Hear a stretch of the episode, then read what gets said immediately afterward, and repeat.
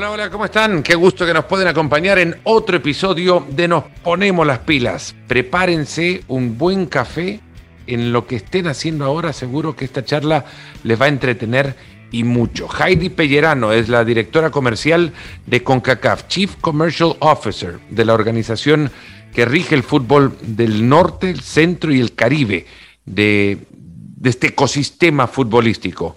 Nació en Puerto Rico, se tituló de en eh, Ingeniería Eléctrica en la Universidad de Duke, en Carolina del Norte. Después sacó una maestría en Sports Management en UMass, en la Universidad de Massachusetts en Amherst. Trabajó en la Oficina de Desarrollo de Jugadoras en la WNBA, en eh, la agencia OnSport, que posteriormente fue adquirida por Wasserman en estrategias de marketing deportivo.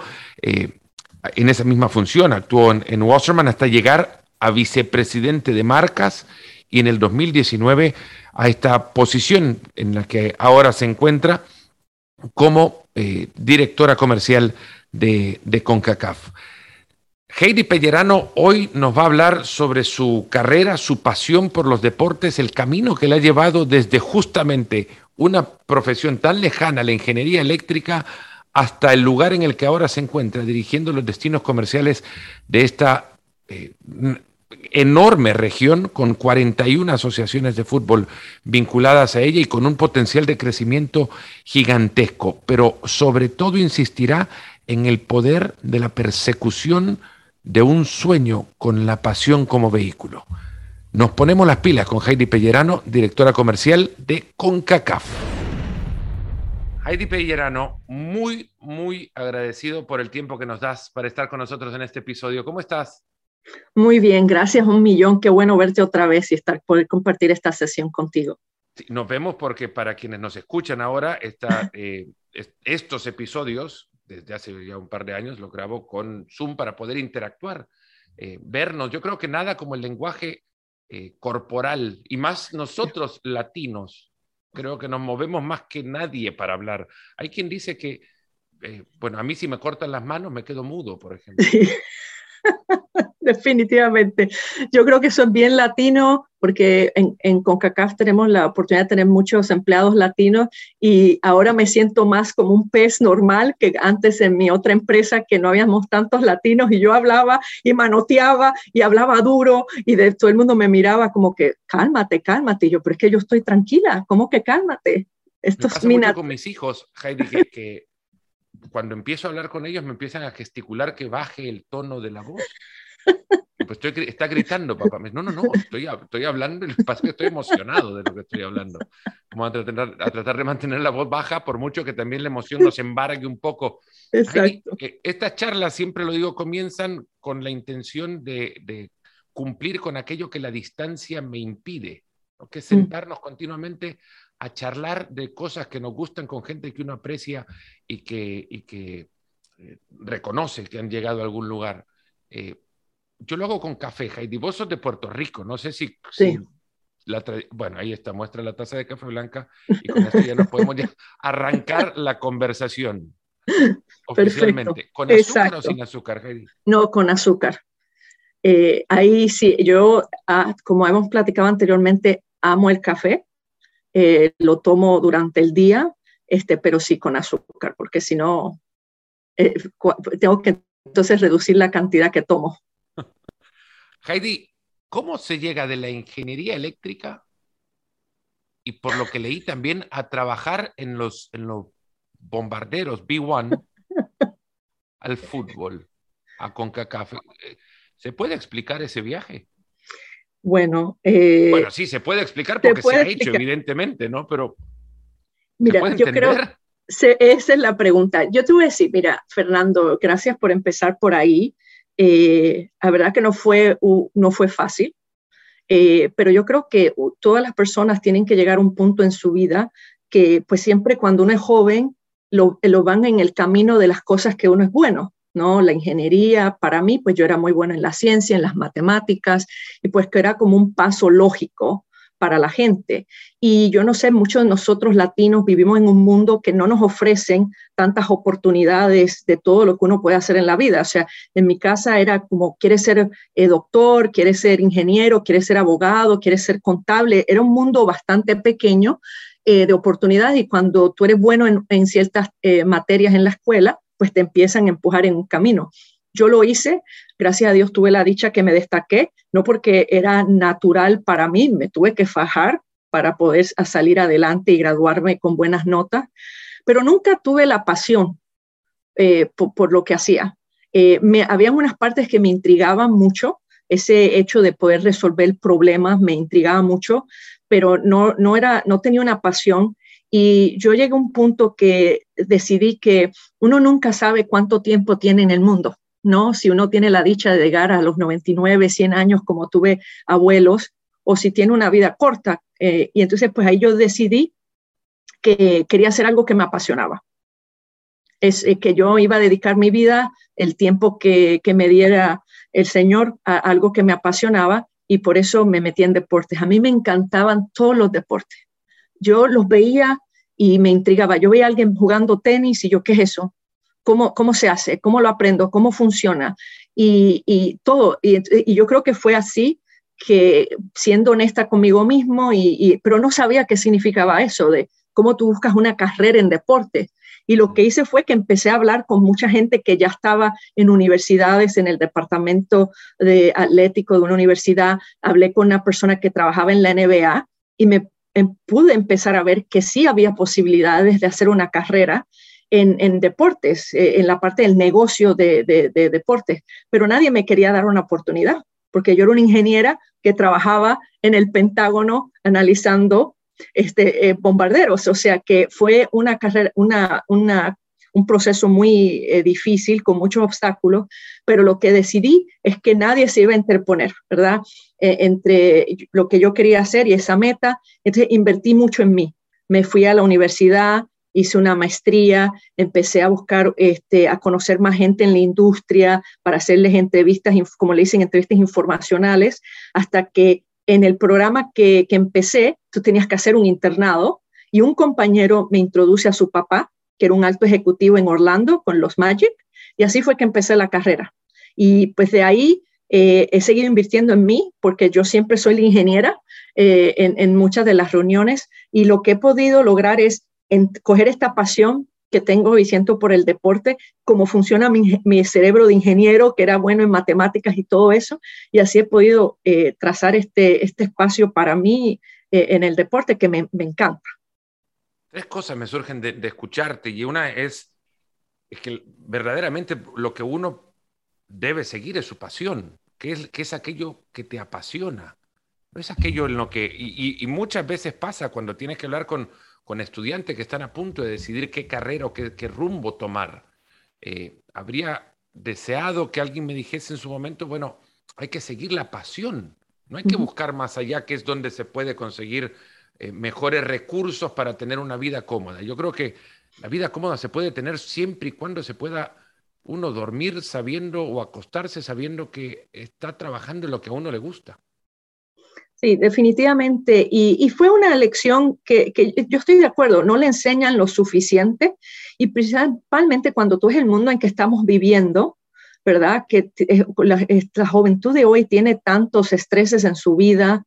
Este, imagínate, yo tengo un sobrino que se graduó de la universidad en medio de pandemia, empezó su primer trabajo en medio de pandemia y ahora está en medio de una guerra. O sea, que tú piensas en la juventud de hoy y todo lo que tiene. Y por, yo siempre se lo digo a él también, o sea, él es ingeniero y le digo, tú eres bueno y síguelo si eso te apasiona, pero no tengas el miedo de si tú quieres cambiar, porque sí hay la posibilidad como de, de, encontrar ese mundo. Y yo te puedo decir, yo sé que a mí todo el mundo me pregunta, ya conociendo lo que conoces hoy, si pudieras echar para atrás, volvieras a estudiar ingeniería, le digo que sí, sí, lo vuelvo a hacer, porque mi cerebro funciona completamente distinto a muchos de mis compañeros por esa educación. Entonces, ¿cómo voy a intercambiar eso? Es, tan así, es tan, bueno, en, muchos casos hasta tan parecido a lo que me ha tocado vivir a mí. Yo me, me, me gradué de economía agrícola por justamente la pasión de mis padres por el café. La pasión de mi padre por el café. Entendía un camino y bueno, lo veo, lo veo feliz, lo veo... digo, quizás hay felicidad ahí, me gustaba desde muy chico y, y, entendía un poco de, de, qué se trataba aquella historia. Y me apasiona mucho. Ahora hay, había una pasión superior que era la de conocer historias mm. y contar historias, ¿no? Y, de ahí, bueno, viene, viene lo mío, pero lo mío, no, estamos acá para hablar de ellos, sino hablar de lo tuyo, de, tu camino hacia donde estás.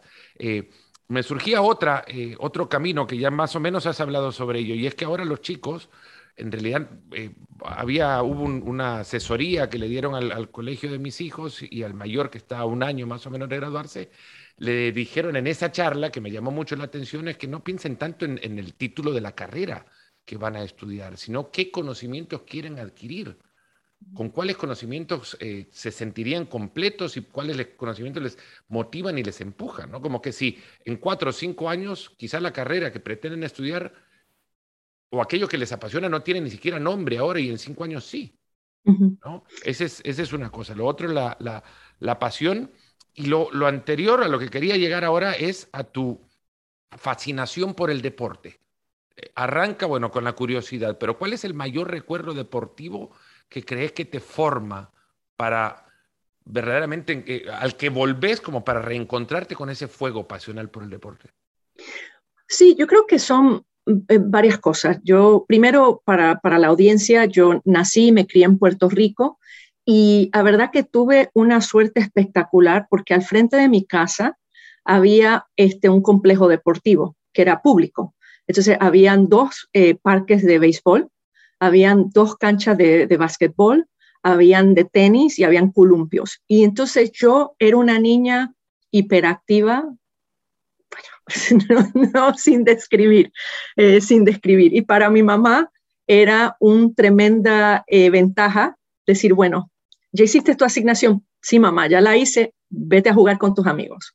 Vete, coge la bicicleta, este, bájame ese nivel de energía para cuando regreses ya a la cena, podemos cenar tranquilos, poder ver televisión, revisar las asignaciones y acostarnos, ¿no?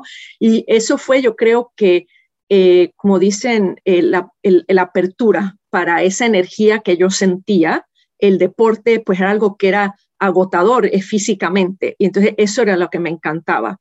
Y como te mencionan, eh, creciendo en Puerto Rico, pues sí, la primera eh, atracción fue el béisbol. Entonces, pero encontré ese tema, las niñas no juegan béisbol. Porque no, las niñas no juegan béisbol? O sea, no, no, entiendo eso. Entonces yo tenía un hermano, tengo, bueno, tengo un hermano mayor por cinco años, pues él no le gustaba eso, él no le gustaba, pues dejen que mi hermana quiere jugar, déjenla jugar y él siempre se interponía en eso. Entonces yo empecé a jugar este béisbol eh, con los restos de los, de los niños del barrio. Después, otro día fui a la cancha de básquet y vi a los niños jugando otra vez eh, básquet. Entonces yo quería jugar, no me querían dejar jugar porque yo era niña. Mi hermano otra vez se interpuso y me dejaron jugar. Y yo creo que la apertura fue que era buena. Cogí el deporte relativamente fácil. Eh, yo era alta, pero un fleco que no pesaba ni yo no sé cuántas libras mojadas, pero era rápida. Y entonces cogía el deporte rápido y tenía una agilidad. Entonces, cuando tú puedes competir eh, con los, varones del vecindario, te dejan, porque el que juega deporte quiere ganar. Entonces, siempre buscas a la persona que le facilite ganar. Y yo tuve esa destreza y te voy a hacer este cuento porque es bien importante para los que están escuchando que son papás. Yo me acuerdo, yo tenía estaba en cuarto grado, tenía nueve años y en mi escuela hicieron un maratón antes del el Día de Acción de Gracias de Thanksgiving. Y había una competencia de que el ganaba el maratón, se ganaba un pavo. Y mi mamá era, este, mis papás eran divorciados, mi mamá trabajaba mucho para darnos unas oportunidades a nosotros. Y yo llegué a mi casa y le dije, mamá, este año no compres pavo, yo voy a ganarte el pavo. Y mi hermano eh, no se dio cuenta que yo me fui y lo escuché a él. Le digo, mamá, este, qué bueno que ella se siente tan confiada, pero la competencia es para la escuela entera, desde primer grado hasta 12, o sea que van a haber niños más grandes que ella. Así que yo tú compro el pavo por si acaso. Y mi mamá le dijo, no, yo no le puedo hacer eso, porque si ella ve el pavo, no, para creer que no, no creíamos en ella. Y para mí significó tanto eso, Fernando, en mi vida, yo corrí esa carrera como si mi vida dependiera de ella. Yo como era flaquita, busqué una forma de entrar al frente y cuando dieron go, yo salí, te digo, como si mi vida dependiera de ella. Cuando yo gané el flequito de nueve años de edad y le gané a toda la escuela, y llegué a mi casa con mi pavo de 25 libras, que mi mamá me dice, pero somos tres, ¿qué hacemos?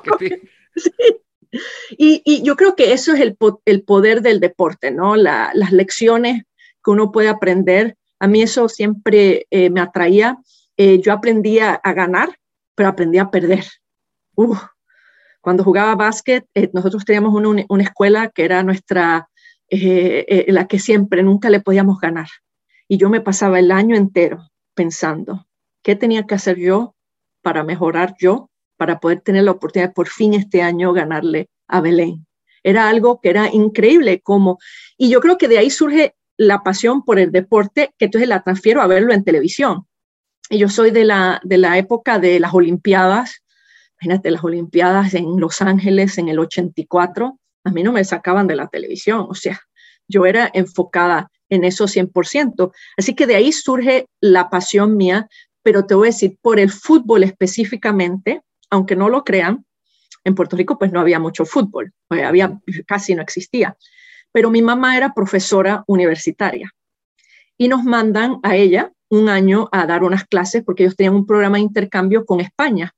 Y vamos un verano nosotros a, a España, a Cádiz. Y surge que es un año mundialístico, el Mundial 86 en México. Pero en Puerto Rico los mundiales no era algo que yo tenía ni presencia ni conocimiento. Y cuando veo la energía en las calles de Cádiz, los restaurantes llenos desde temprano por la mañana, y yo, ¿qué es esto? La gente llorando en las calles y ahí es que alguien me dice, es el mundial, niña, es el mundial. Y yo, ¿el mundial de qué? y ahí fue que me entré a ese mundo con los españoles en, Cádiz, que me introdujeron ellos y tuvieron ese eh, amor por el fútbol y lo compartieron conmigo y me dejaron entrar a ese mundo y de ahí me encantó. Yo lo seguía, ya yo veía todos los mundiales, eh, veía todas las calificaciones este, de, de todos los países, porque ese nunca había yo sentido algo igual cuando tenía que ver el amor por el deporte como lo sentía yo. Heidi, eh, eh, decís Cádiz y esto es, un descubrimiento, no, no, sabía que habías pasado por Cádiz. En el 86 estaba en Cádiz un jugador que dominaba la atención en ese momento. No sé si, el, si te, cruzaron por algún, por algún motivo el nombre del mágico González en esa época. No, no tuve la, la, suerte de, de, tener esa experiencia, pero me imagino que, como te digo, que era algo impresionante ver eh, especialmente en esa región, comparado con lo que yo, la experiencia que yo tenía en Puerto Rico, que era el béisbol y, Roberto Clemente y, ese mm. tipo de pasión y el boxeo, a ver eso en, otro mundo y por eso fue tan, eh, tan emocionante, pero no tuve el placer de conocer. De ahí, eh, bueno, Duke, Universidad de Duke, con, con, una enorme tradición en básquetbol, imagino que también te habrá atrapado el, el, ir a seguir a los Blue Devils con Mike Krzyzewski. ¿En qué año entras en Duke? Porque por, por lo que me decís, pudo haber coincidido eh, principio de los 90 quizás, o post o pre-Leitner. No, eh, gracias a Dios tuve la oportunidad de estar allí con Leitner. Yo entré, yo soy de la clase de Grand Hill, la clase del 94, entré en el 90.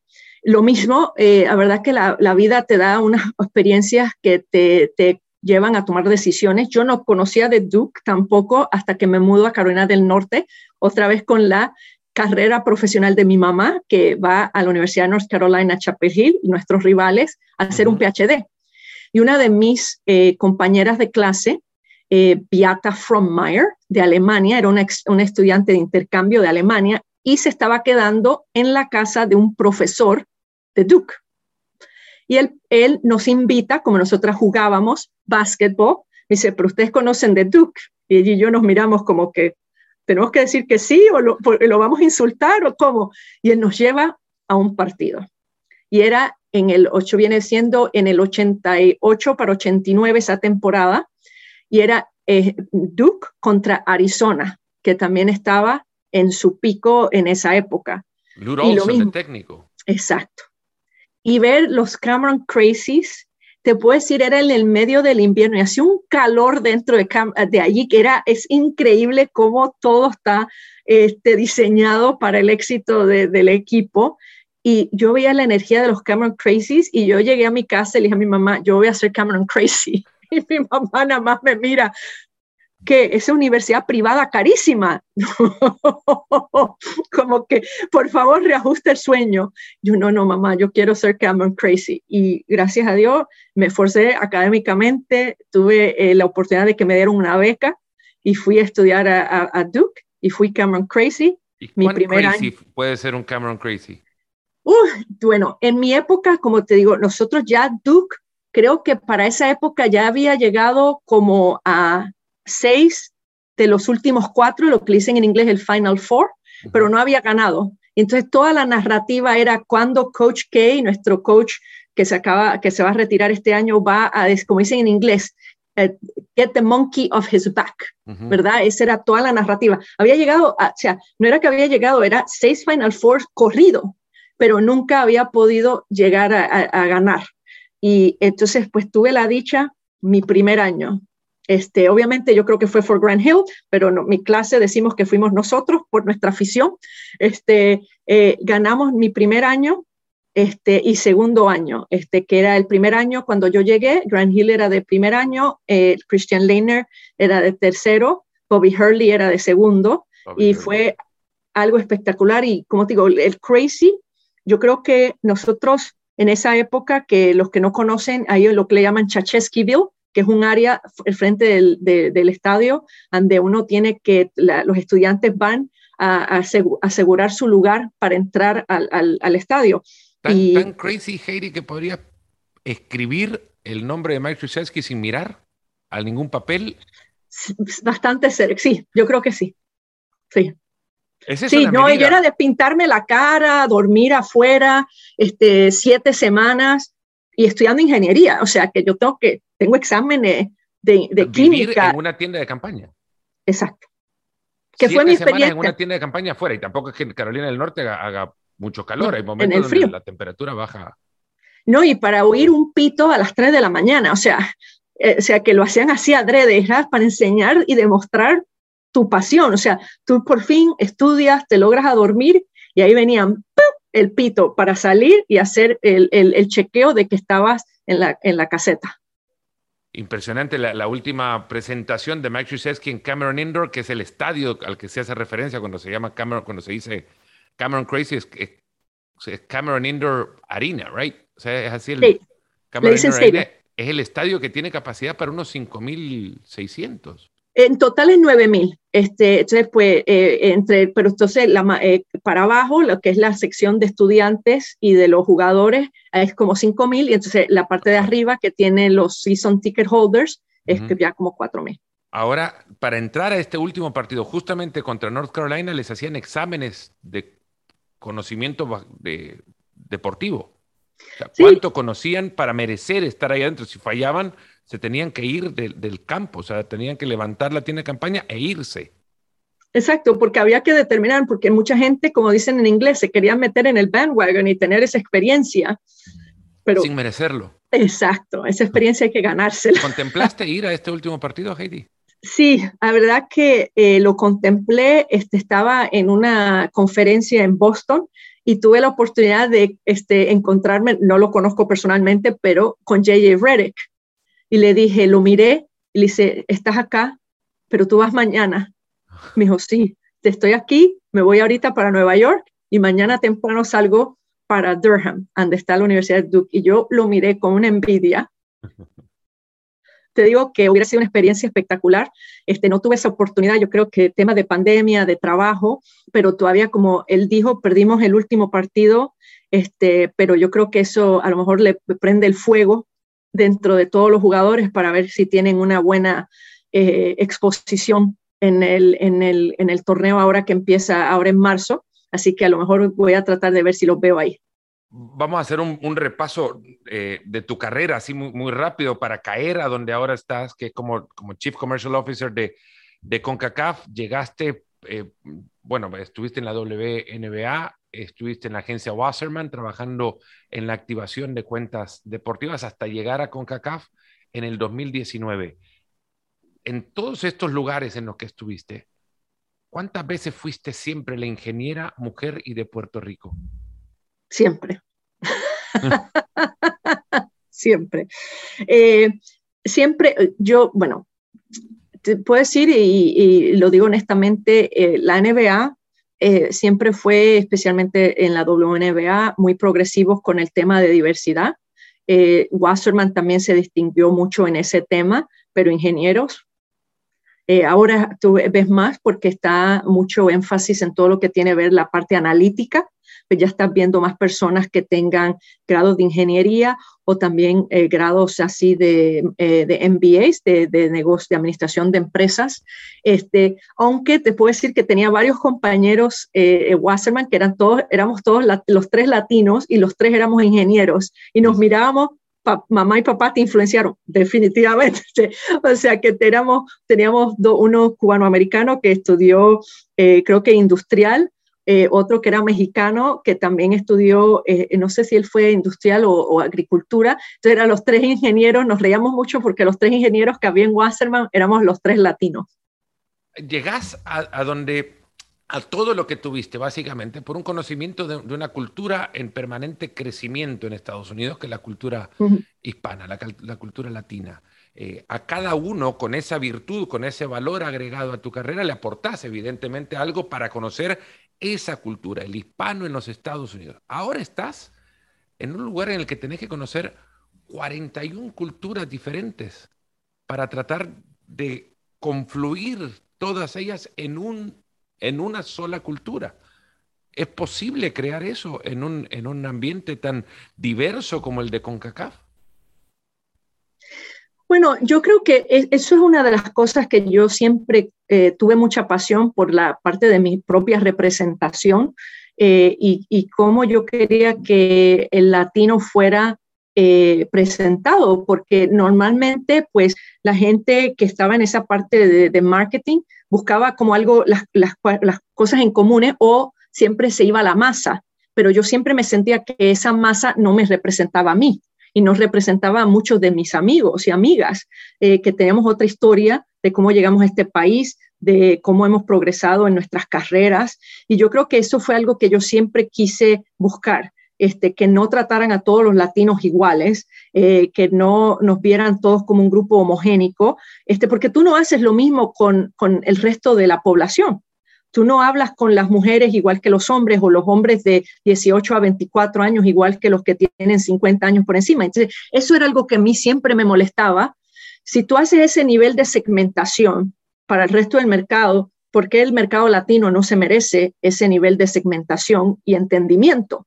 Y yo creo que eso fue algo que a mí me apasionó mucho. Entonces, ¿cómo yo transfiero eso ahora a la CONCACAF? Pues exactamente, eh, los salvadoreños no son iguales que los mexicanos, ni tampoco los guatemaltecos, ni los nicaragüenses, ni los puertorriqueños, ni los cubanos. Y te puedo decir, hay diferencia entre un cubano americano que un cubano en Cuba. Y entonces yo creo que eso es lo importante de uno como una organización deportiva que esté en un rol comercial, tiene que invertir en dar a conocer quién es su afición. Y esa afición, ¿qué los motiva? Cómo ellos este, comparten esa, esa pasión con otros en su grupo, pero cómo interactúan con la CONCACAF y qué más necesitan para, para sentirse que la CONCACAF sí está pendiente de cada uno de ellos y sus intereses. Y yo creo que eso es la parte que nosotros hemos invertido mucho en los últimos años, es en destacar cómo empezamos a entender esa afición y cómo podemos hablar con cada uno de ellos independientemente, ya sea basado en lo que estamos tratando de promover. Hay un valor fundamental hoy día, y antes hablabas de, la data y cómo esto, la analítica, eh, ahora se, está utilizando con mayor eh, fuerza en, en la comercialización en todos ámbitos, pero la comercialización deportiva particularmente. Pero para ello, para la colección de data, existe un paso inicial por el cual hay que ser, eh, para el cual hay que ser extremadamente diligente, muy eh, detallista y en consecuencia apasionado por la colección de esa, de esa pequeña data. Se pueden encontrar coincidencias en el grado de interés en 41 asociaciones para coleccionar esa data que posteriormente te derive en la analítica que te lleva a conocer quién es tu aficionado. Sí, bueno, tremenda pregunta, porque ¿qué es lo que une a todas estas personas? No es que son centroamericanos, no es que son caribeños, no es que son latinos. Este, lo que los une es la pasión por el fútbol. Y yo siempre he hablado eso, y no es lo que nos une a nosotros como confederación, es lo que nos une a nosotros al resto del mundo. Porque si tú vives en Europa o en Asia, eso es lo que tenemos en común, esa pasión por el fútbol. Pero lo que representa el fútbol para cada uno es diferente, ¿verdad? Eh, si tú ves en el Caribe, en el Caribe a veces la gente no cree que en el, en el Caribe hay una pasión alta por el fútbol. Siempre la gente dice, no, en, en los West Indies es cricket. No, no, es sí, es cricket, pero todo el mundo tiene, tiene el potencial de estar apasionado de más de una cosa. Y sí, el cricket tiene mucha pasión, en otros países el pisticampo tiene mucha, pero el fútbol es algo que los apasiona muchísimo. Pero ese origen, como dicen, la historia de origen del héroe es un poquito distinta. Entonces, por lo tanto, a lo mejor el fútbol representa algo distinto para ellos. ¿verdad? yo creo que ahí es que nosotros invertimos mucho tiempo, es en, en, analizar esa historia del fútbol en cada país para ver cómo es que llega esa pasión. Y normalmente, pues para muchos es una persona, ¿verdad? Un jugador que puede ser, ¿verdad? Caribeño, pero que se crió en, en Inglaterra y jugó para Manchester United. Y ahí es que empieza a fluir mucho la pasión y esa, e, esa eh, expectativa de, relacionarse más con el deporte. pues eso surge mucho. Para nosotros es siempre empezar a entender la cultura del fútbol en cada país. Y ahí es que nos metemos mucho y en la data, el que ahora mismo no está invirtiendo en data, está bien atrasado, porque la data es importante de todos aspectos. Hay mucha gente que dice, sí, yo estoy invirtiendo en data, pero es la data deportiva porque están enfocados en cómo eh, mejorar este, este atleta, cómo extender la vida, este, o, eh, alargar el rendimiento de un atleta en particular y por eso es que le ponen todo equipo GPS, este, heart monitors, le ponen todo.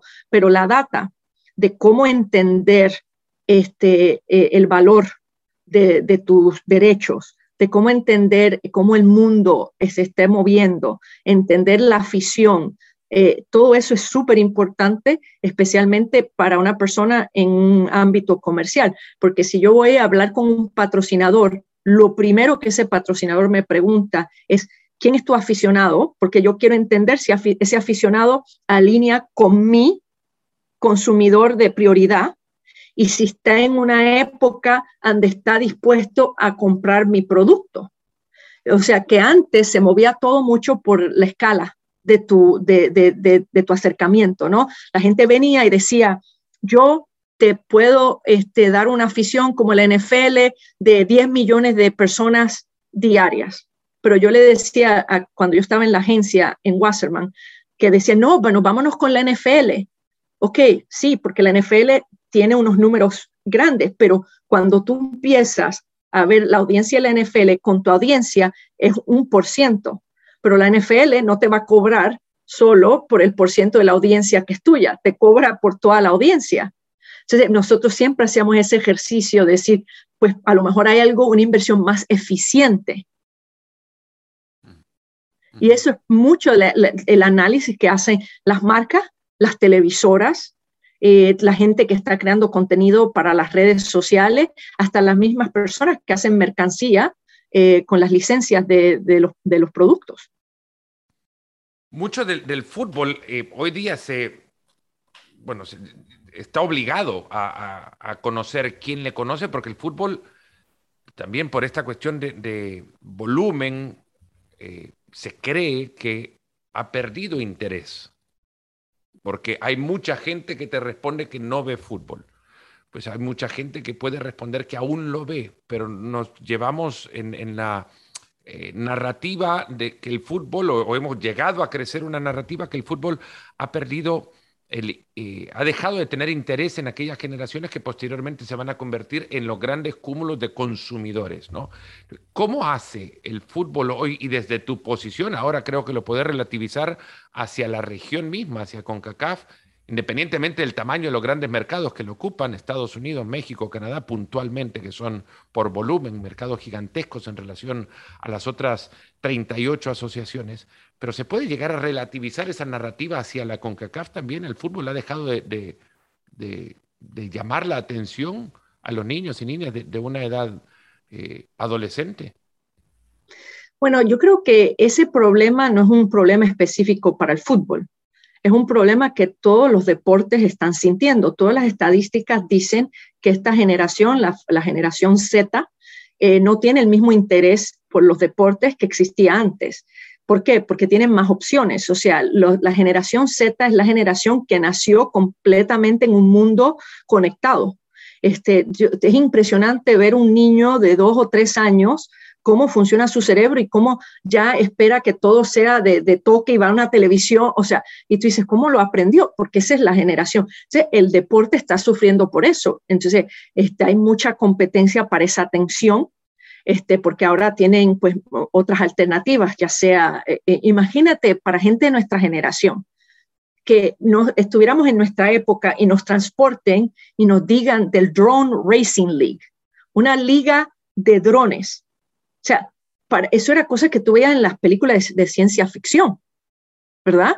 Pero yo mm. tengo, eh, yo conozco muy bien a la presidenta de, la, de, de, de, esa liga y es impresionante ver la afición que ellos tienen, ¿no? Eh, lo que tú ves también en los deportes de, las competencias de lo que dicen eh, deportes electrónicos, los esports, millones de personas viendo a otra persona jugar FIFA o jugar Call of Duty o sea, son cosas que para nosotros no eran comprensibles cuando éramos jóvenes. Eh, yo pienso, imagínate que alguien me hubiera dicho a mí, yo me crié en la época cuando salió Coleco y Atari, oye, vamos a hacer un torneo para que te vean jugando Miss Pac-Man. O sea, eso no era un concepto. Y ahora pues hay mucha presión este, para todas las ligas deportivas de eh, competir en, esa, en ese nivel de atracción. Yo creo que el, perdón, Heidi, pero ¿se compite o se puede llegar a asociarse? Exacto. En ese nivel de sesión para, para potenciar. Definitivamente. Yo creo que esa es la, la solución. Eh, yo creo que la solución es primero, no podemos perder el valor deportivo en esta próxima generación. Es importante. Eh, cuando tú ves los números de la salud, obesidad que existen en el mundo, o sea, esas son cosas que uno tiene que poner mucha atención porque el deporte contribuye mucho para la salud del pueblo. O sea, que eso no se puede perder. Segundo, los valores es que hay que uno desarrolla. Eh, como te digo, yo tengo eh, mis, mis sobrinos que jugaron un poco deporte, pero no al mismo nivel que yo. Ese concepto de perder, o sea, es como devastador. Y yo digo, ¿cómo que? O sea, eso es parte de la vida. Y ellos no entienden ese concepto porque cuando tú estás jugando un videojuego, tú puedes seguir eh, jugando hasta que ganes o llegas al próximo nivel, pero cuando tú juegas un deporte, no es hasta que te toque en el calendario otra vez. O sea que eh, eh, para mí es muy importante. Yo creo que requiere mucha atención de todas las ligas de poder inculcar, porque el deporte no es solo llegar a ser representar a tu país en un mundial. Eso sería un sueño espectacular, pero hay que enfocarse en todos los otros valores. Eh, nosotros siempre hablamos de eso eh, con las familias. De, imagínate una familia en, Centroamérica eh, que a veces no, no, a lo mejor, o, el Caribe, que no tienen tantas oportunidades como a lo mejor unas familias en Estados Unidos, pero tu hijo o hija juega fútbol y a lo mejor eso les puede garantizar una beca para entrar a una buena universidad y a lo mejor convertirse en doctor o sea, e, eso es lo bonito del deporte y por eso es que es importante que todos nosotros eh, cometamos, eh, eh, invirtamos, perdón, hacemos una inversión este, fuerte para seguir creciendo el deporte dentro de esta generación y que vean todos esos valores y las oportunidades que representa. Pero es una inversión y la inversión no es solo en, el, en decir, ah, pues vamos a enseñarle el deporte juvenil, no, es enseñarle el deporte a todos los niveles pero en una forma de diálogo que sea más a su gusto, ¿no? un, tipo de contenido más corto, eh, en una forma de narrarlo, este, ya sea por las plataformas que ellos eh, les gustan utilizar. O sea, en vez de ese sistema de antes que tú empujabas hacia ti o, jalabas para ti, ahora hay que ir donde ellos están y hablarles en el idioma que ellos les gusta. Antes quizás era, era invitar a la gente al estadio, ahora lo que tenés es que llevarle el estadio a la gente. Exacto. ¿no? Eh, hay, una, hay una relación también brutal, y esto no cambia de generación, creo, en la capacidad que te permite la imitación para generar una expectativa, una ambición.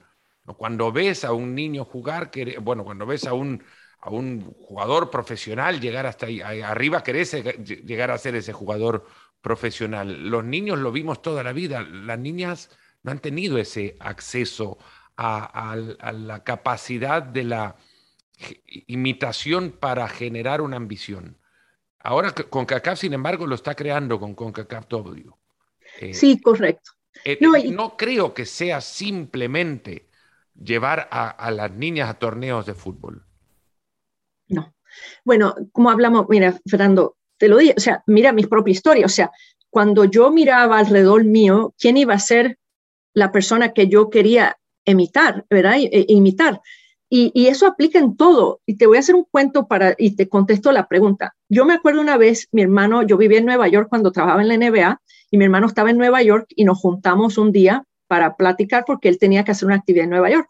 Y él vino muy emotivo. Y le digo, ¿qué, qué te pasó? Él me dice, es que me mandaron, mi hermano es un ingeniero en la NASA, mm. me mandaron a dar una charla en una escuela elemental en Nueva Jersey. Y eran todos niños puertorriqueños y dominicanos, la mayoría. Y cuando yo le dije que yo era puertorriqueño dominicano, que era ingeniero en la NASA, esos niños gritaron, gritaron, ¿cómo tú eres como yo? Y mi hermano me dijo que le sorprendió tanto la reacción que no sabía ni qué decir. Y porque para esos niños trabajar en la NASA era un sueño imposible, porque no creían que era posible para alguien que se parecía a ellos. Y cuando ven a mi hermano ahí, ahora con esa pequeña charla, sabrá Dios, yo le digo a mi hermano, qué pena que no hay una forma de ver si alguno de esos niños llegó a estudiar ingeniería o, a lo mejor qué, carrera, qué cambio de carrera hizo en ese momento por esa charla. Y eso es lo que en CONCACAF nos estamos enfocando. Nuestra plataforma se llama We Belong, que es tú perteneces. Y es la idea de darte ese derecho a saber que tú perteneces en todos los aspectos del fútbol, ya sea como jugadora, pero también como entrenadora, ya sea como fisiatra, ya sea como árbitro, ya sea como la persona corriendo el bar, ya sea como la productora en televisión, la camarógrafa o jefa comercial, que no hay muchas mm. jefas comerciales en el fútbol. Y ese es el mensaje que nosotros queremos relatar que no es solo sobre lo que pasa en la cancha. ¿Y cómo lo hacemos? Es, esa, esa inspiración viene de mi hermano, es relatando las historias de todas estas personas para que tú te veas reflexionada, que algún día vea una niña y diga, oye, yo no soy a lo mejor suficiente buena para llegar a representar a mi país y ganar, ir a un mundial, pero sí soy buena en ciencias y matemática y puedo llegar a ser Heidi Pellerano. O sea, eso es lo que se trata. O puedo llegar a ser este, eh, como es eh, Beb Priestman y llegar a ser este, la entrenadora de Canadá que gana una este, medalla de oro en las Olimpiadas. Y eso es lo que nosotros estamos tratando de lograr, es poner esas historias al frente para inspirar. Si tú eres una, una de las ideas que estamos haciendo, Fernando, y te las comparto, es que tenemos el sub 15 pronto. Y lo que vamos a hacer es en el mismo hotel en donde se van a quedar las niñas, vamos a poner un mural con todas las niñas cuando pasaron por nuestro sub-15, ya sea Kadisha Shaw de Jamaica, ya sea este, jugadoras de Estados Unidos, este, como eh, que tenemos varias que han pasado por nuestra competencia, ya sea este, eh, eh, Rose Lavelle, tenemos varias y las vamos a poner así. Sotomayor ha pasado. O sea, tenemos muchas jugadoras de que ahora están en el equipo nacional y son, han ganado mundiales, han ganado olimpiadas, han representado su país, eh, juegan en Europa, en Estados Unidos y vamos a poner ese mural. Y la idea es que va a haber como una, una forma, lo último, dice, esa puede ser tú, porque te voy a enseñar estas jugadoras cuando tenían 15, estaban aquí. Y mm. empieza toda la jornada, puede empezar aquí, porque tú puedes ser la que completa este mural en tres años, en cuatro años, en cinco años para la próxima generación. Y eso es lo que queremos tratar de hacer, es dar esa inspiración y motivación de que todo ese poder está en tus manos y con el apoyo de CONCACAF y de las federaciones para tú realizar los sueños. Y también estamos invirtiendo en programas de desarrollo. Nosotros tenemos programas de, para dar eh, licencia de entrenamiento y aseguramos que haya cierto nivel de mujeres en representadas. Tenemos lo que se llama nuestra academia de broadcasting, donde damos oportunidades a mujeres a entrar a la parte de producción y dirección de televisión y las ponemos a trabajar. O sea, que no es que les damos el entrenamiento y le decimos suerte. No, te damos el entrenamiento y te ponemos a trabajar en una competencia de CONCACAF. Y cuando tú oyes eh, eh, relatado esa información, estas jugado, exjugadoras que cuando se acaba la carrera no sabía qué iban a hacer, otras personas que no, no sabían que, que, podían mantenerse en el fútbol eh, porque no eran, no eran buenas jugadoras. Y eso es lo que le, le inspira a uno para seguir adelante eh, luchando y impulsando la temática de We Belong, que, de que pertenecemos. Y yo creo que eh, comiendo mucho al liderazgo de CONCACAF, con Víctor, nuestro presidente Víctor Montigliani, Philip Moyo, nuestro secretario general, que eh, todos los días nos recuerdan que esto es una prioridad muy alta para CONCACAF y porque es más allá del fútbol. Esto es un potencial de cambiar este, las culturas, y dar más oportunidades a, la próxima generación que a lo mejor tuve yo eh, criándome en Puerto Rico. Una, una última pregunta, Jairi. ¿Cuál es la, mayor innovación que le espera al fútbol? ¿O por dónde debe el fútbol mirar hacia la... ¿En qué área debe concentrar su atención para generar una innovación que le permita vigencia al juego? Uh, wow tremenda pregunta. Eh, bueno, yo, yo, creo que hay dos. Eh, yo creo que primero, eh, en, porque yo creo que el, fútbol masculino necesita algo distinto al fútbol femenino, ¿no? En el fútbol femenino, yo creo que esta, este tema, que, que, yo creo que se ha convertido mucho en el tema de igualdad, pero ha tomado más un tono que no es el correcto, porque es más, yo creo que, como nosotros decimos, este, nivelar la plataforma y nivelar la cancha es lo más importante, ¿no? Porque lo bonito del fútbol eh, es el, deporte, en mi opinión, más democrático, porque si tú ves, casi todos los deportes tienen diferencia cómo se juegan si entre hombres y mujeres, mientras que en el fútbol es la misma cancha, es el mismo tiempo, es el mismo número de sustituciones, es el mismo balón, es el, todas las reglas son iguales, que eso no pasa en muchos otros deportes. En el voleibol te bajan el, eh, ¿verdad? el net. En baloncesto también, el arco lo bajan, los balones son distintos, el tiempo es distinto. En el fútbol es igual. Y eso es lo más bonito que tiene el fútbol, ¿no? hay que seguir viendo cómo se nivela esa cancha.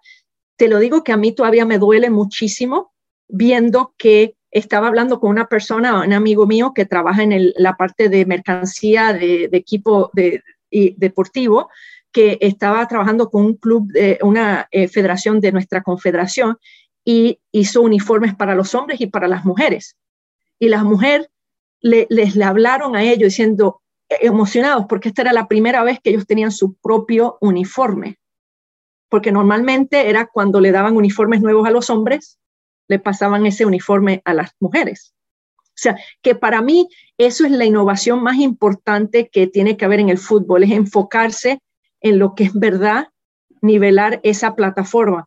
Mucha gente también habla del fútbol femenino como el futuro eh, o habla del empoderamiento de la mujer, pero estas son atletas. que hacen unas cosas increíbles, impresionantes. Tú um, puedes hablar con un Messi, un Ronaldo, el respeto que ellos tienen por lo que logran estas mujeres, o sea, la habilidad. Entonces, esa es la innovación. Da pena decir que esa es la innovación, pero esa es la innovación que hace falta en, en el fútbol mujer.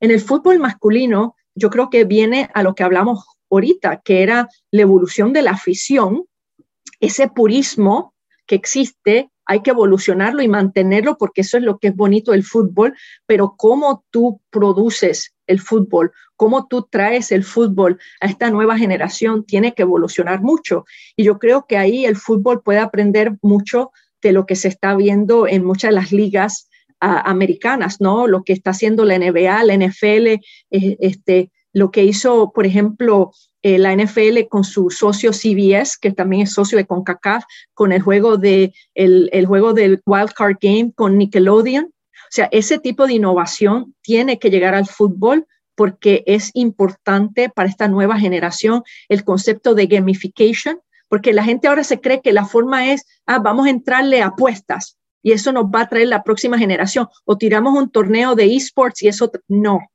Eso es lo más básico que tú puedes hacer ahí es que tiene que ver la innovación, es cómo se produce el fútbol, cómo se trae ese, se crean otras plataformas dentro del fútbol para atraer esta nueva generación. Jaire, ha sido una, charla, la verdad que eh, extremadamente enriquecedora, creo que atrapa muchísimo tu historia, atrapa muchísimo el conocimiento que ahora desde tu historia le estás dando eh, en esa silla que ocupas de, de directora comercial de CONCACAF. Muy agradecido, de verdad, y, deseándote que este año llene, llene muchísimos éxitos ese currículum. Gracias, Fernando. Un, un, placer.